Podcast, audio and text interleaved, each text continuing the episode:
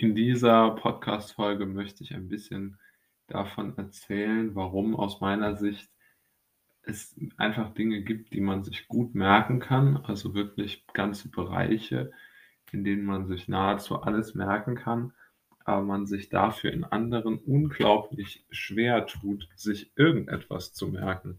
Und das ist ja eigentlich, wenn man darüber das so im ersten Moment nachdenkt, gar nicht so wirklich ähm, sinnvoll.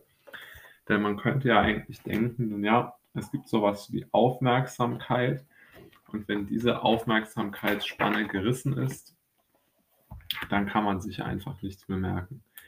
Und lange Zeit habe ich auch äh, das so gedacht, aber dann wurde mir irgendwie klar, dass es doch einen anderen Grund geben muss, warum man sich Dinge merken kann. Also bei mir ist das zum Beispiel so, dass ich mir alles merken kann, was ich irgendwie aus literarischer ähm, Sicht sozusagen lese. Also egal, ob es irgendwie Gedichte von Goethe oder die Bücher Dostojewskis oder was weiß ich wem sind.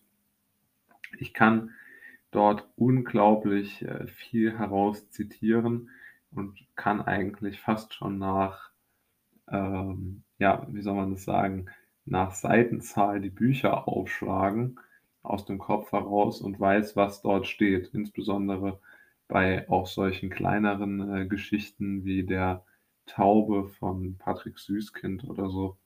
Dort kann ich das wirklich nahezu Wort für Wort oder könnte ich das Wort für Wort nacherzählen. Und man fragt sich ja wirklich, warum es mir dann zum Beispiel so schwierig gefallen ist, in der Schule den ähm, Stoff auswendig zu lernen, wo das doch eigentlich dieselbe Fähigkeit sein sollte. Aber wenn man darüber nachdenkt, ist es natürlich nicht so.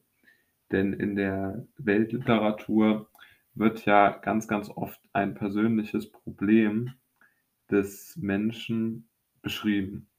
Das heißt, aus meiner Sicht oder in meinem Kopf wird ganz einfach immer schon gleich die Parallele aufgestellt, beziehungsweise es wird deutlich gemacht, okay, hier ist eine unglaubliche Relevanz für dein Leben. Also jeder, der ein Problem hat, wird sich mit diesem Buch oder mit diesen Buchtiteln auch dann auseinandersetzen können, weil ganz einfach diese Bücher in einer kaum zu beschreibenden Dimension das Leben sozusagen in ihren in seiner Widersprüchlichkeit, in seiner Verwirrtheit erkennen und ausdrücken können. Sie sind, diese Bücher sind wirklich eine Art Spiegel von allem, was einem so den Tag über durch den Kopf geht. Sie sind so eine Art Spiegel der, der Dinge, die man sich gar nicht so richtig auszusprechen traut manchmal. Und sie sind natürlich unfassbar gute Metaphern.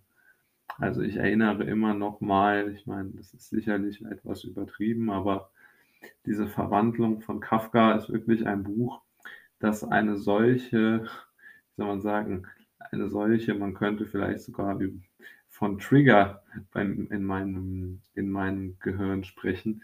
Das löst so viel in meinen Gedanken aus, dass ich daraus eigentlich gar nichts vergessen kann. Denn das Gehirn vergisst ja nicht. Also jeder, der irgendwann schon mal etwas erlebt hat oder gerade erlebt, was ihn belastet, der wird sich ja sagen, oder der wird mir bestätigen können, man vergisst es nicht. Es begleitet einen immer. Und genauso ist es mit dem, was in Büchern steht. Das ist einfach für mich ein, von einer solchen Tragweite und Relevanz, dass ich es gar nicht vergessen kann. Und es ist bei mir genau umgekehrt mit Sachen, zu denen ich so, ja, halb gezwungen werde, mich damit zu beschäftigen, da entwickle ich einfach keinerlei Interesse für oder kann ich kein Interesse für entwickeln.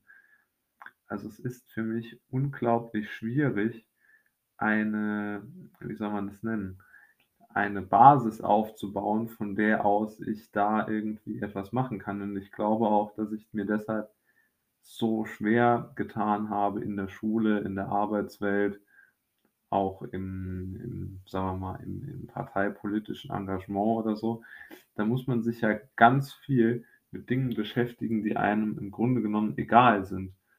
Und das nur, um irgendwo öffentlich wirksam oder karrierewirksam oder leistungs in Anführungszeichen wirksam irgendwie etwas zu tun, um anderen zu beweisen, dass man irgendwie was auf dem Kasten hat. Aber das ist für mich einfach nicht, ähm nicht notwendig beziehungsweise nicht nicht sinnvoll.